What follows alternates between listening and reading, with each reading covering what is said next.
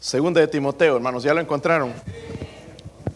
Está en el Nuevo Testamento, ¿verdad? Por si acaso, hermanos, eh, que algunos siguen buscando. Capítulo, después de primera, ¿verdad, hermana? Sí, ya está aprendiendo, hermana Nelly. Antes de tercera de Timoteo, hermanos. Están grabando esto, no nos van a pensar que yo pienso así, ¿verdad? Si lo tienen, hermanos, vamos a leer el versículo 3 al 5.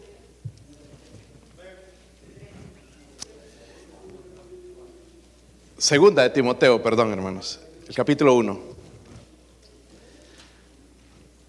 El versículo 3 al 5, nada más, para empezar.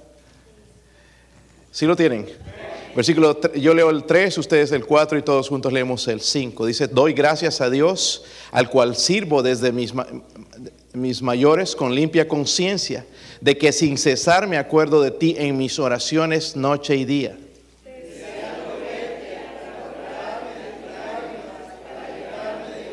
Todos trayendo a la memoria la fe no fingida que hay en ti, la cual habitó primero en tu abuela Loida y en tu madre Eunice, y estoy seguro que en ti también. Padre, le doy gracias, Señor, por estos pasajes que, Señor, uh, me han ayudado en este día, Dios mío. Gracias, ayúdeme a hacer bendición a su pueblo, Señor. Ayuda a este siervo indigno, Dios mío.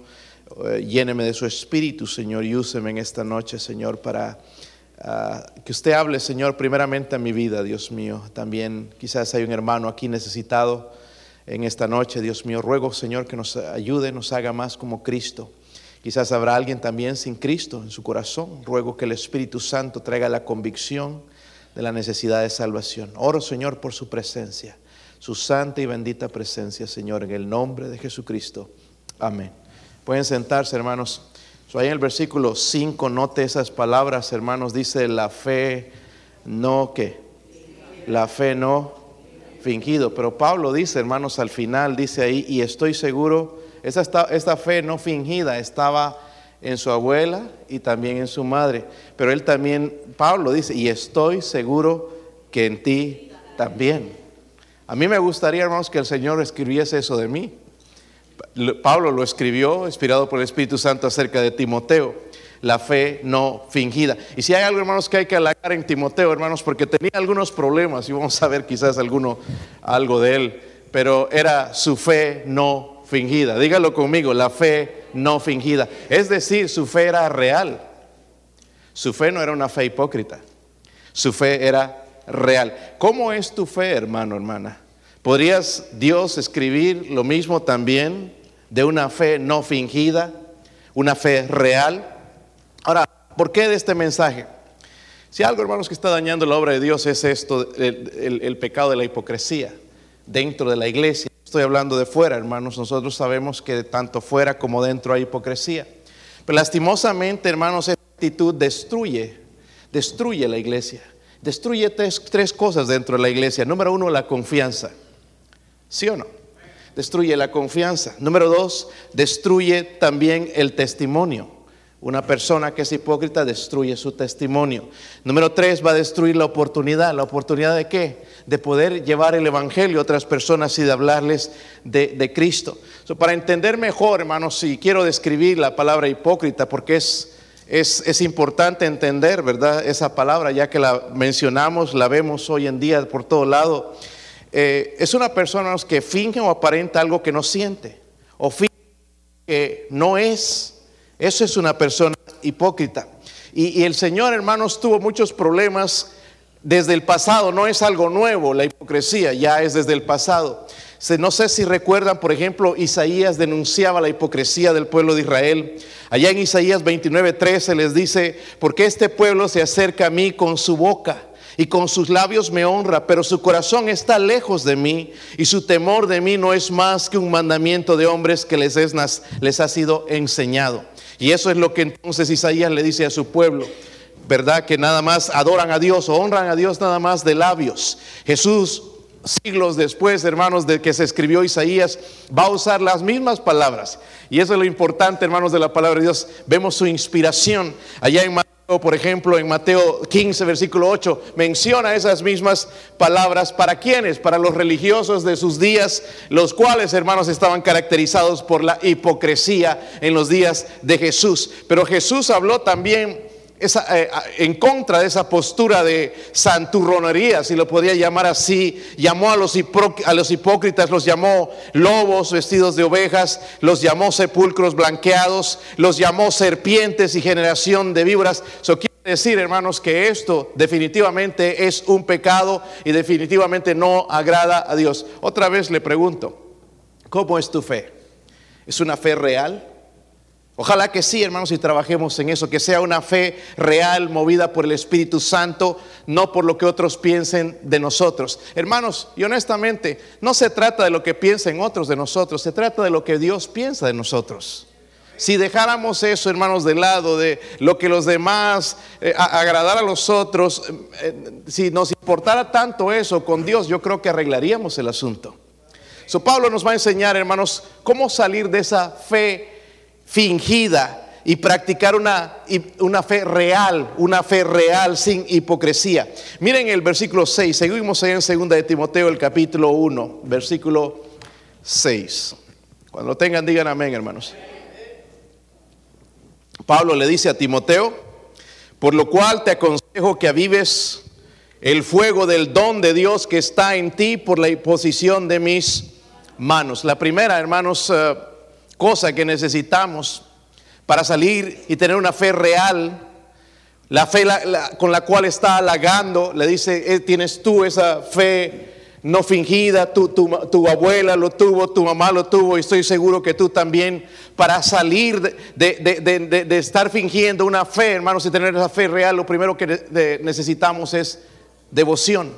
Devoción. Te aconsejo, dice Pablo, que avives el fuego del don de Dios que está en ti. Lo que Pablo le está animando, hermanos, es a perseverar.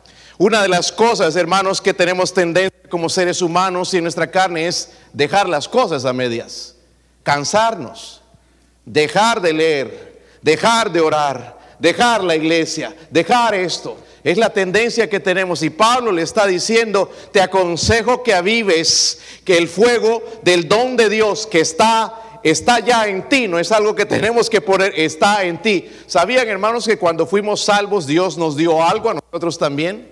Nos dio su Espíritu Santo primeramente, ¿verdad? Es el don de Dios, el Espíritu Santo de nosotros, pero también nos ha dado dones dentro de nosotros para que los practiquemos y parece que Timoteo se había quedado en ese asunto sin usar el don que Dios le había dado a él. Y lo que Pablo le está animando es a perseverar. Miren hermanos, algunos esperan a que eh, pasivamente a que Dios los use.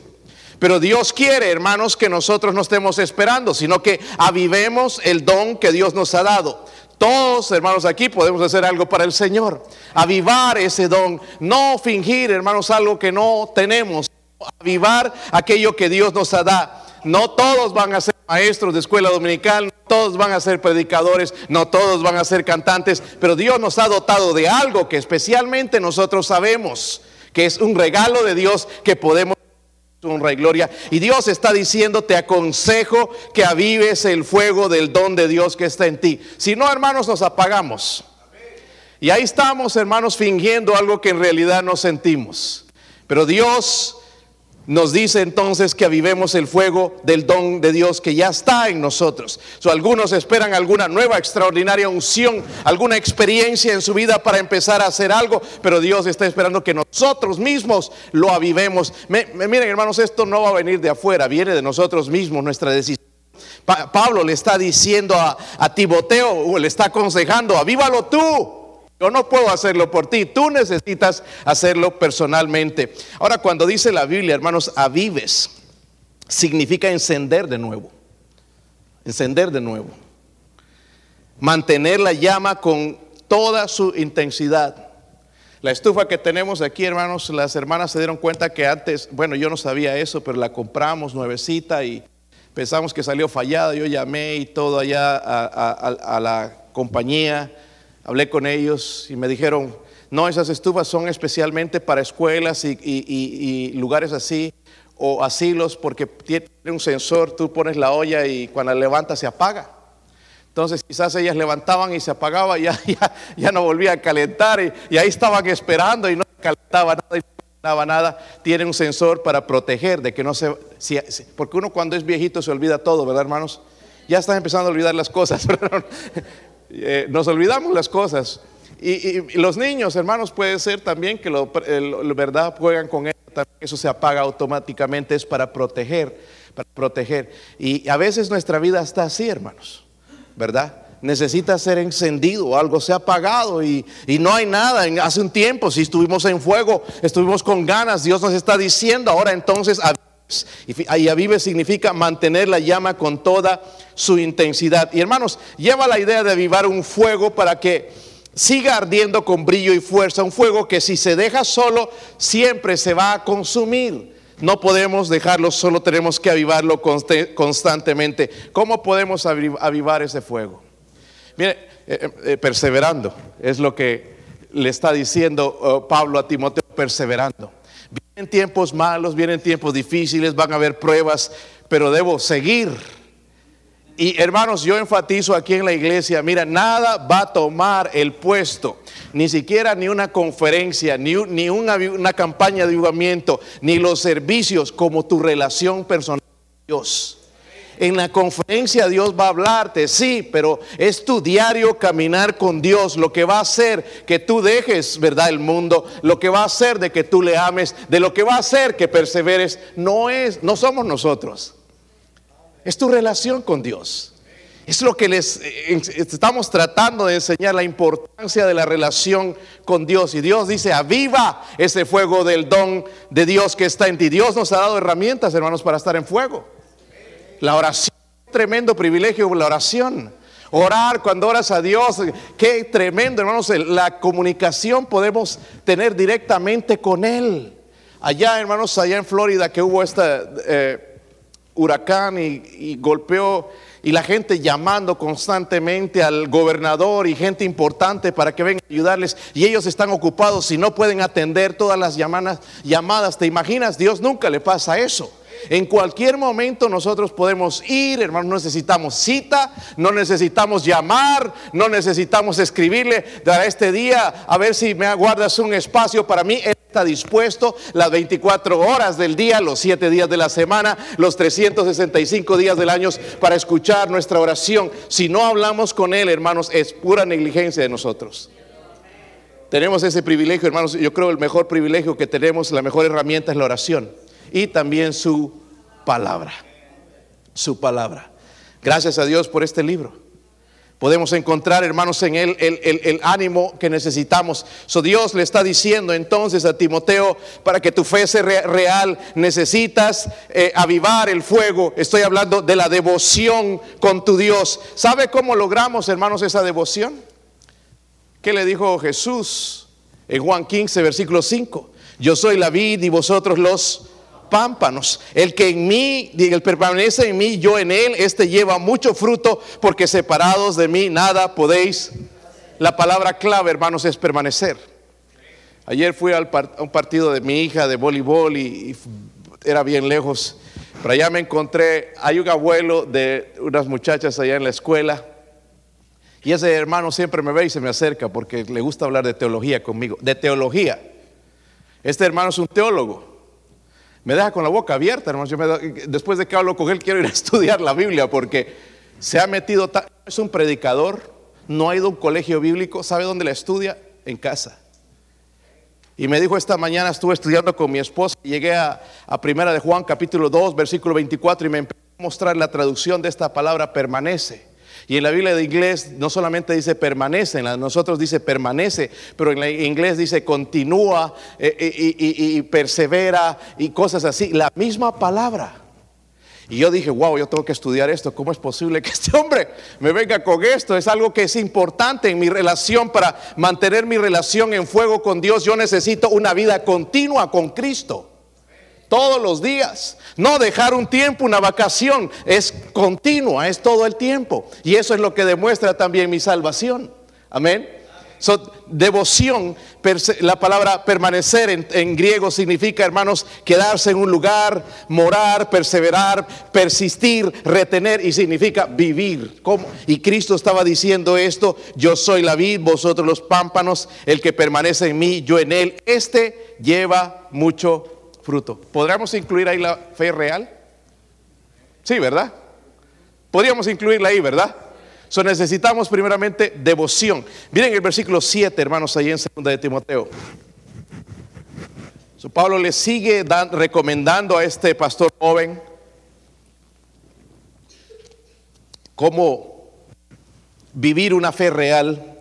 Versículo 7 dice ahí, porque no nos ha dado Dios espíritu de qué? Cobardía. Nos gusta este versículo, pero lo usamos mal a veces. Dice, sino de qué? De poder, de amor y de qué más? Dominio propio. Por tanto, no te avergüences de dar testimonio de nuestro Señor Jesucristo, ni de mí, preso suyo, sino participa de las aflicciones por el Evangelio según el poder de... Ahora, ¿quieres fe, fe real o quieres fingir? Porque es fácil, hermanos, fingir. El pueblo de Israel lo hacía de labios. Lo podemos hacer de labios, pero es mejor que Dios vea en nosotros la fe real. Porque podemos impresionar con nuestra fe, dice a los hombres. Pero Dios sabe la realidad. Dios sabe dónde nosotros estamos. Dios sabe lo que nosotros creemos de la Biblia y lo que no creemos. Dios lo sabe. Amén. Dios sabe si en realidad la bendición que le echamos a alguien es una bendición. Dios sabe. Dios sabe todo. Porque es mejor entonces tener, hermanos, una fe real. Una fe real. Porque sí creemos, ¿verdad? En Dios todavía. Sí creemos en la Biblia todavía. Pues vamos a el segundo, hermanos, el segundo consejo que le da es disciplina. So, Pablo va a ver algo, no sé si notaron ya en Timoteo, hay un problema que él tiene, timidez. ¿Cuántos son tímidos aquí? No levante la mano. Que a mí me da vergüenza levantar la mano. Timidez. Mucha gente es tímida. No, no hay nada malo en eso, ¿verdad? Pero aquí en este caso vemos que Timoteo, hermano, sí sabía lo que era el miedo. ¿Sí sabe lo que es el miedo? El miedo, por ejemplo, de hablarle a alguien que tú sabes que necesita a Cristo, me da miedo. Él sabe lo que es ese miedo de servir al Señor. No prediques ese mensaje porque vas a ofender a la gente. Él sabe, él sabía lo que era ese miedo, pero Pablo le está exhortando entonces. Dios quiere que Timoteo sepa algo, que ese miedo que él está experimentando no es bueno. Ese miedo que él está experimentando no es bueno. Él necesita saber que Dios le ha dado un espíritu de poder, no de cobardía, sino de eso es lo que le está diciendo Dios. So, el primer paso, hermanos, para enfrentar el temor, número, es número uno es esto. Y quiero que lo guarde esto en su, en su mente. Entender que el miedo no viene de Dios. Amén. El miedo no viene de Dios. Ay, tengo miedo. Cuando ese miedo no es bueno. Amén. Ahora, si vas a matar a alguien, definitivamente que sí, ¿verdad? Pero y para servir al Señor, no es que tengo miedo, por eso no le entro porque tengo miedo. Ese miedo no es de Dios. O cuando necesitas enfrentar a alguien que te da miedo. Es que tengo miedo que se enoje. Ese miedo no es de Dios. Amén. Es lo primero que le está diciendo entonces a Timoteo. Segundo, entender lo que Dios nos ha dado. Dice que no es espíritu de cobardía, sino de poder, pero también de amor y qué más dominio propio. El énfasis, hermano, está en la palabra dominio propio, donde significa lo que estamos hablando, disciplina. Y es lo que necesitamos como cristianos, hermanos, disciplina. Algunos no creemos en la disciplina, pero Dios habla en la palabra discípulo, hermanos, habla de disciplina. Disciplina es decir que Dios quiere, hermanos, que no vivamos en derrota, sino en victoria. Y para eso necesitamos disciplina en vida. Y esa es la razón, quizás, hermanos, porque dejamos las cosas. Falta de disciplina. Pablo le está diciendo a Timoteo, miren el versículo 8, le está diciendo esto. Por tanto, no te, ¿qué? Avergüences de dar testimonio de... Miren, hermanos, nosotros no somos los únicos que tenemos miedo de compartir el Evangelio. Timoteo tenía miedo. Y qué bueno que Dios nos descubre estas cosas, hermanos. ¿Sabe por qué? Porque todos somos humanos. Y pasamos por ahí. Así como nos está descubriendo lo que está pasando en el corazón de Timoteo, Dios le está dando las herramientas también para que él salga de esa fe, ¿verdad? O de ese miedo y practique esa fe eh, real que él tiene para que empiece a practicarla. Y dice, no te avergüences de dar testimonio de nuestro Señor Jesucristo. El versículo 8 dice, si no participa de las aflicciones por el Evangelio según el poder ¿qué? de Dios. La persecución está llegando a este país. Poco a poco, mira, están censurando a la gente que dice la verdad. Dentro de poco nos van a censurar a nosotros. Lo que podemos poner ahorita libremente, en cierto momento lo van a censurar. Tiene que llegar a un momento así, ¿verdad? Pero Pablo le está diciendo, participa de las aflicciones. Eh, a veces no lo compartimos a nosotros porque tenemos miedo que nos rechacen. Para mí, hermanos, yo creo que es peor que Dios no le agrade mi actitud que otra persona me rechace. So debo pensar entonces a quién agradar o a Dios o a los hombres. Y yo creo que todos queremos agradar a, a Dios. Pablo, hermanos, va a elogiar la fe no fingida de una iglesia allá en, el Nuevo Testamento. Miren en 1 Tesalonicenses 1.8. Tremendo testimonio de esta iglesia. Ojalá es la oración, es el ruego mío, hermanos, por nosotros aquí, cada uno de nosotros. Ojalá que Dios pudiese decir eso de esta iglesia. Primera de Tesalonicenses 1.8. Si lo tienen. Porque partiendo de vosotros ha sido divulgada, ¿qué cosa? La palabra de él. Hermanos, y esto está hablando a la iglesia. No al pastor de la iglesia, a la iglesia en general. No solo en Macedonia y Acaya. Sino también, dicen, ¿qué? Todo lugar vuestra fe en Dios sea qué. Mire, vuestra fe en Dios sea porque es una fe real, no es fingida.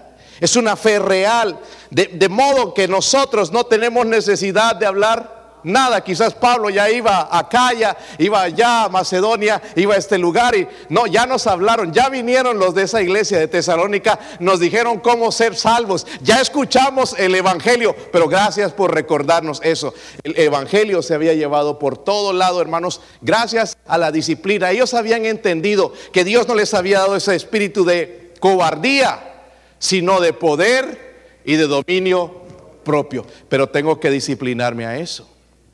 Amén. So vamos a hablar, hermanos, en el, en el versículo 13.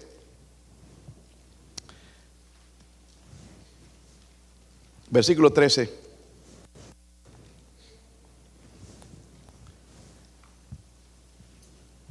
Ahora, eh, antes de pasar, hermanos, a ese otro punto, ¿saben lo que hace mi fe real?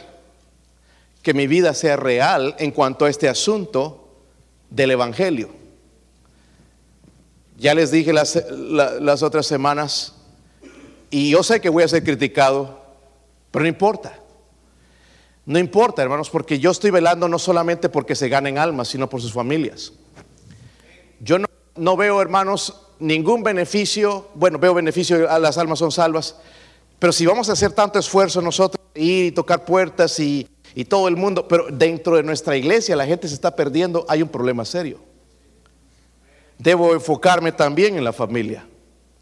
Es por eso que decidí entonces vamos a ir los tres primeros sábados y el último sábado dedicado a la familia. Dedicado a la familia. vamos a aprovechar esos tres sábados de llevar, hermanos, con todo el Evangelio de Jesucristo. Pero no se queda ahí. Porque lo que, lo, que Pablo está queriendo que él entienda, hermanos, que su vida sea, así, que, que su actitud sea de ganar almas ¿Me entienden? No sé si me entienden. Es decir, que no solamente el sábado, ah, este sábado no, porque es día de la familia, no le hablamos a nadie de Cristo. No, no, no. Si viene el de la pizza y quiere hablar de Cristo, ¿por qué no? Ay, es que ya, ya, ya, ya me da hambre. No, no, espérese un poquito. Quizás el hombre necesita a Cristo. Y es la única vez que va a escuchar el Evangelio. Es decir, voy a la tienda y me encontré con alguien y ya se comenzó la conversación y el Señor me está diciendo, háblale, háblale de mí. Muéstrale cómo ser salvo. Déjale el Evangelio, dale un folleto. Escuchar la voz del Espíritu Santo. Lo que estoy diciendo, hermanos, es una vida, una actitud de ganar almas. No un programa de ganar almas. Hay iglesias, hermanos, que les piden números y, y esto, y sabemos que están dejando a la gente sin Cristo.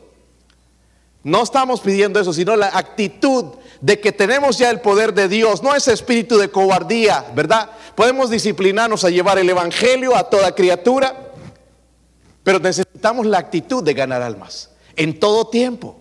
En el trabajo podremos. Sí, hermanos, debe, mire, de, alguna manera Dios nos va a dar la oportunidad. Mira, me da miedo hablarte, pero te dejo un folleto, de, perdido el folleto ahí en la ventana y te escapas. Y por ahí te vieron en la cámara, ¿no? Y lo cacharon repartiendo folletos. Más miedo les voy a meter. Tenemos los folletos, hermanos. No hay excusa, hermano. En toda ocasión, en lo que podemos. Ahora este funeral va a ser una tremenda oportunidad. Aquí nadie nos puede decir no. ¿Verdad? Quizás le empezamos a llevar el evangelio y me diga, "No, no, no me no siento que yo lo voy a hacer ahora." Está bien, no podemos forzar. Pero mi actitud de ganar almas, de ver a esa gente, hermanos, como necesitada del Evangelio, que la única, quizás la única oportunidad de que escuche el Evangelio es a través de mis labios. Eso necesito disciplina para hacer eso. Y, y, por eso le está diciendo, no te avergüences de dar testimonio de nuestro Señor Jesucristo. Honestamente, hermanos, ¿cuántos se han avergonzado a veces de dar testimonio? Yo lo he hecho. Me he avergonzado a veces y me he sentido tan mal de no haber dado testimonio. Pero ya no quiero que eso pase.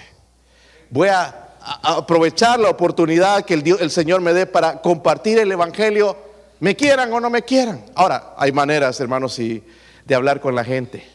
Y una de las cosas que me enseñaron, hermanos, es establecer primeramente una relación. Cuando ya estableces una relación, te va a poder tirar la puerta. Ya te va a escuchar establezcamos la relación primeramente con esa persona y podemos hablarles del Evangelio. So, necesitamos devoción, pero necesitamos disciplina. Versículo 13 dijimos, hermanos, y ahí dice, retén la forma de las sanas palabras que de mí oíste en la fe y amor que es en Cristo Jesús. Guarda el buen depósito por el Espíritu Santo que mora, dice en nosotros. son la última cosa, hermanos, que tenemos que hacer, si queremos una fe real, no fingida, no con hipocresía, sino real, no solamente es la devoción, no solamente es la disciplina, pero también es la diligencia. ¿Está conmigo? La diligencia. So, después de hablar de la importancia de la valentía, Pablo le llama ahora a Timoteo a retener la forma de las sanas palabras. Timoteo y todos los ministros consagrados tenemos el mismo consejo, hermanos. Somos llamados a ser fieles, fieles a este libro. Amén. No podemos cambiarlo, necesitamos ser fieles a este libro, fieles a la verdad. Dice las sanas palabras. ¿Qué le está recordando? Que la palabra de Dios, hermanos, es inspirada. ¿Sabía que es inspirada por Dios? Creo que eso lo saben ya, ¿verdad? Es soplada por Dios. No es que los, ay, los hombres escribieron, no, sí escribieron, pero fueron inspirados por el Espíritu Santo. So, tenemos las palabras de Dios en nuestras manos. Luego dice, en la fe y amor que es en Cristo Jesús. Miren, con cuidado, hermanos. Yo estoy con el celo ahora de, de aprender más Biblia, conocer un poquito más, pero cuidado, porque eso nos puede dañar más bien a veces. Hay mucha gente que son teólogos, pero no conocen a Dios. ¿Entienden? Y me he topado con algunos, se te trazan la palabra y wow, te quedas admirado cómo la usan, pero no conocen a Dios. No saben cómo hablarle a una persona de Cristo. No hay poder en su vida para testificar de Cristo. So, algunas personas toman la palabra de Dios y la consideran únicamente como la cuestión intelectual. Y aquí Pablo le está diciendo, retén la forma de las sanas palabras que de mí, de oíste. Pero miren, estas palabras son importantes en la que fe y qué más. Porque puede ser, hermanos, que intelectualmente me conozco la Biblia. Pero no estoy aplicando la fe ni amor. ¿Entienden? Y eso me ha pasado a mí muchas veces. Y tengo que tener cuidado con eso. Si usted cree que está siendo fiel a la palabra de Dios, pero no estás mostrando fe y amor, entonces quizás eres como los fariseos. Eso era lo que eran los fariseos, hermanos, se conocían la ley, pero les faltaba la fe y el amor. Y Dios le está recordando eso. No vas a dejar eso de un lado. No te vas a convertir nada más en un intelectual que usa bien la palabra de Dios, sino vas a vas a aplicar la fe y el amor en, tu vida. So, el Señor también le dijo a muchos religiosos en Lucas 6:46, ¿por qué me llamáis Señor, Señor y no hacéis lo que yo digo? Somos negligentes muchas veces, hermanos, en la palabra de Dios. Practicamos lo que nos gusta y desechamos lo que no nos gusta. Ahora, en ese versículo 14 eh, que leímos, hermanos, nos va a dar el secreto de la fidelidad, de cómo todo esto va a funcionar. Dice, guarda el buen depósito por él. ¿Cómo podemos guardar todo esto? Por él. Por él. No es por nosotros, hermanos por el Espíritu Santo. So necesito la llenura del Espíritu Santo. Y es por eso tan importante, hermano, hermana, joven, jovencita, niños, escuchar el mandamiento del Señor donde dice, sed llenos del Espíritu Santo. Esto es continuo, no es de un día. La salvación es una vez en la vida, pero la llenura del Espíritu Santo, hermanos, es todos los días. Y necesito eso para lograr esto. Porque si no, mi fe va a ser fingida. Amén. No va a ser real. ¿Y a quién impresiono? A los hombres quizás. Pero ¿quién necesita, hermano, ser impresionado? Dios. Dios conoce todas las cosas. So, la pregunta es, ¿es tu fe sin hipocresía? Pablo terminó su vida, hermanos, casi solo. Según los grandes hombres de Dios, lo abandonaron. Pastor, ¿cómo sabe? Miren, versículo 15. Qué bueno es leer estos libros, hermanos, porque uno a veces, a veces se va a quedar, algunos de nosotros quizás se va a quedar solo, hermanos, con la verdad.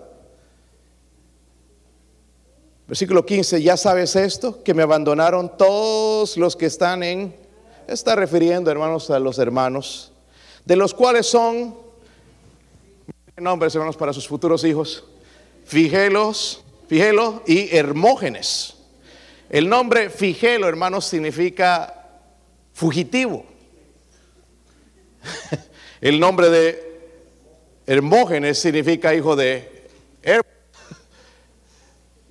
Pero Figelo significa fugitivo. Y es lo que somos a veces, hermanos, fugitivos de la verdad. Que Dios nos ayude si vamos a terminar solos en la vida porque todo el mundo se quiere ir tras el mundo, ok. Pero nosotros seguiremos con una fe no fingida, una fe real. Hermanos, esto va a brillar, va a traer gente a Cristo. Es lo que está haciendo, trayendo gente a Cristo en esta iglesia, la fe de, de los hermanos. No es solo el pastor, son ustedes. Dejemos, vivamos como Cristo quiere, hermanos. Practiquemos la fe, el amor, no solamente conocer la palabra de Dios, la fe y el amor aplicarlo en nuestra vida. Pero no tener esa fe fingida. ¿Cómo lo logro? Devoción, disciplina y también diligencia. Y Pablo le está concediendo todo esto a su hijo, porque él lo guió también a Cristo, ¿verdad? Le va a encargar estas cosas como nos encarga a nosotros también. Y Ojalá, hermanos, quede en nuestro corazón esto, de nosotros también trabajar en esto. No una fe, hermanos, irreal y con hipocresía, sino una fe no fingida. Y es interesante, hermanos, que en el versículo 5, una vez más vamos a leerlo, dice, trayendo a la memoria. Él dice que deseaba verlo, ¿verdad? Y acordarme de tus lágrimas para llenarme de gozo. Da gozo ver una persona así que tiene una fe de este tipo, trayendo la memoria de la fe no fingida que hay en ti, la cual habitó primero en tu abuela Eloida y en tu madre Eunice, y estoy seguro que en ti también. ¿Sabe qué hace esa fe real, hermanos? Se contagia. Primero la abuela, la mamá y luego Timoteo. ¿Por qué no hacemos eso en nuestra iglesia? Padre, le ruego, Señor, en este momento, Dios mío, ayúdenos, por favor, en nuestra vida, Dios mío,